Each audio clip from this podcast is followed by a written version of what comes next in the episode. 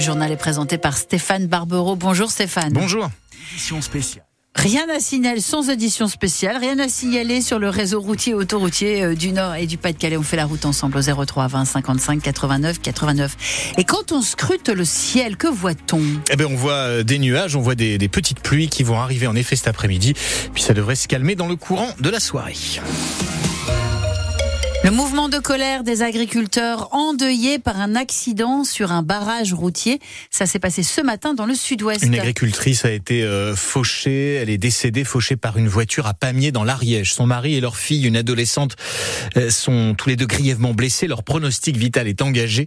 Les trois personnes qui étaient à bord du véhicule en cause ont été interpellées, placées en garde à vue. Le barrage a été euh, levé dans le courant de la matinée. D'autres opérations sont en cours ailleurs en France, au sud de Lyon, sur l'autoroute route A7 notamment, dans les Hauts-de-France, sur l'A16, dans le département de l'Oise, au niveau de Beauvais. Des actions qui devraient avoir lieu dans le Nord et le Pas-de-Calais dans les prochains jours. Le principal syndicat agricole, la FNSEA, dénonce les charges trop lourdes, les normes environnementales trop importantes, comme l'interdiction de certains insecticides ou herbicides par l'Union européenne. Il n'y a pas d'alternative pour l'instant, selon ce producteur d'endives de Saint-Gain en Mélantois, dans les métropoles lilloises, que vous avez rencontré, disons, bourgeois. Christophe Mazinga le co-gérant ouvre le frigo où poussent les endives. Donc là, on a les endives qui sont prêtes à casser. Donc il y a 21 jours, on les a mis dans la salle. Des bacs qui sont empilés jusqu'à 6 mètres 50 de haut. C'est ici que l'on comprend pourquoi il utilise des produits phytosanitaires. On a une endive qui a poussé. Donc on a des racines qui ont donné des belles endives. Et à côté, ben voilà, un insecte qui a piqué. Et on a un produit qui n'est pas commercialisable du tout. Qualitativement, elle est bonne. Mais sauf qu'aujourd'hui, les légumes moches, ça ne fonctionne pas. Le produit n'a pas été fait à cet endroit-là n'a pas été efficace à ce moment-là. On a le droit de passer qu'une fois, donc on essaie de passer le moment le plus opportun, mais voilà, on jette 50% du bac, euh, c'est beaucoup trop risqué. Et sans produits phytosanitaires, il n'y a qu'une seule solution. Bah, désherber à la main. Philippe Lestienne est salarié ici depuis 9 ans. Vu la surface d'endive qu'on met ici, c'est pas possible. Puis c'est beaucoup plus fatigant, quoi. On finit à 18h, on est, on est usé, c'est comme ça toute la semaine, quoi. Donc pour nous, oui, c'est vrai que ça fait beaucoup. Hein. Ici, on espère qu'un délai supplémentaire sera proposé par le gouvernement, le temps de trouver une autre manière d'enlever insectes et mauvaises herbes dans les champs. Sans ça, l'exploitation ne pourra pas continuer. Un reportage de Lison Bourgeois. Trois lycées de Roubaix ont reçu des alertes à la bombe ce matin. Il s'agit des établissements privés Jean Moulin, Saint-Rémy et Léonard de Vinci. Dans ces deux derniers lycées qui ont été évacués, il n'y aura pas de reprise des cours aujourd'hui, mais la mise en place de cours en distanciel. Les proviseurs ont reçu ce matin un mail les alertant d'une menace terroriste. D'importants dispositifs policiers ont alors été déployés pour sécuriser les établissements et réaliser des vérifications.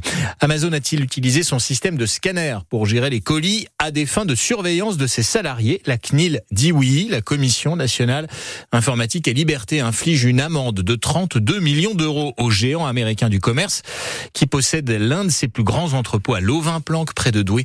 Le scanner permettait notamment de signaler un salarié sans activité depuis 10 minutes, de calculer sa productivité à la seconde près, des conclusions que conteste vivement Amazon qui pourrait faire appel de cette décision. C'est le premier grand événement populaire de l'année dans la région. L'enduropal du Touquet, 600 000 visiteurs attendus du 2 au 4 février à la course d'endurance de moto. Le parcours de cette 48e édition a été dévoilé hier avec un retour à la tradition pour la course phare, Alice Marot. Les marées capricieuses ne gâcheront plus la fête. L'épreuve reine, la course de moto, fait son grand retour le dimanche pour finir le week-end en beauté. L'année dernière, elle avait dû être décalée au samedi. Pas de gros changements de parcours, ce sera quasi le même circuit que l'an passé, avec quand même quelques chicanes supplémentaires entre Stella et le Touquet, des bosses en quinconce qu'on annonce spectaculaires sur le côté nord, et puis une zone d'arrivée plus aérée pour que le public voit mieux les champions. Le public qui sera toujours privé du pied de dune pour préserver le milieu naturel, les zones de repos pour les phoques et les oiseaux sont aussi étendues. D'ailleurs, pour la première fois, l'enduro a reçu un avis favorable de la part du parc marin. Alors, pour aller encore plus loin, la mairie encourage les spectateurs à prendre le train pour venir. Parce que la ligne TER Boulogne-sur-Mer étape sera bien rétablie d'ici là. Elle rouvre progressivement à partir de vendredi. Elle avait été endommagée suite aux inondations euh, du début euh, novembre. Et puis euh, l'enduropal, évidemment, vous le vivrez sur France Bleu Nord. Nord, émission euh, spéciale euh, qui sera à suivre. Emmanuel Macron présente ses vœux aux sportifs cet après-midi à Paris, c'est à l'INSEP, l'Institut national qui prépare nos grands champions. Des prétendants aux médailles pour les JO de Paris cet été seront là. Victoire Berthaud espère bien faire un ou plusieurs podiums en cyclisme sur piste cet été. La nordiste était l'invitée de France Bleu Nord ce matin. C'est à réécouter sur francebleu.fr. Vous retrouverez aussi les ambitions pour cette nouvelle saison 2024 de l'équipe cycliste euh, Cofidis. Valenciennes et Dunkerque sur la pelouse. Ce soir, les deux clubs de foot nordistes jouent la 21e journée de Ligue 2. Dunkerque accueillera Ajaccio et Valenciennes se déplacera à Bordeaux à 20h45. Le VAFC et Lanterne Rouge et l'USLD avant-dernier du classement. Et cette question pour finir, c'est comment la vie d'une fan de Pascal Obispo? Eh bien Pour répondre à cette question, il suffit, Agnès, d'écouter Adeline, cette infirmière de l'homme près de Lille, suit le chanteur depuis plus de 20 ans. Obispo, qui sera en concert ce soir au Zénith de Lille. Elle sera évidemment dans la salle parce qu'en moyenne, c'est une dizaine de concerts de Pascal Obispo qu'elle suit chaque année. Et le chanteur, on peut le dire, l'accompagne dans chaque grand moment de sa vie à Adeline. Je suis rentrée euh, à l'église avec une chanson de Pascal et on est sorti de l'église sur une chanson de Pascal. J'ai déjà prévenu mon mari, j'ai dit que pour mon enterrement, je veux telle et telle chanson. vers d'autres cieux. J'ai euh, dans mon armoire une place dédiée à lui avec des, quelques photos. Euh, il est dans ma voiture, il est sur mon téléphone portable euh, avec son application. il est très important. C'est vraiment l'artiste qui me permet, quand je suis pas bien, je l'écoute. Quand je suis bien, je l'écoute. Quand j'ai envie de danser, je l'écoute. Quand j'ai envie de crier, je l'écoute. Et puis, il m'a permis de faire des superbes rencontres en tant que fan. J'ai maintenant ma meilleure amie que je connais depuis plus de dix ans.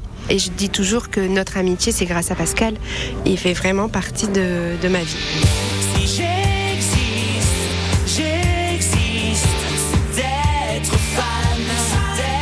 Pascal en concert donc ce soir au euh, Zénith de euh, Lille.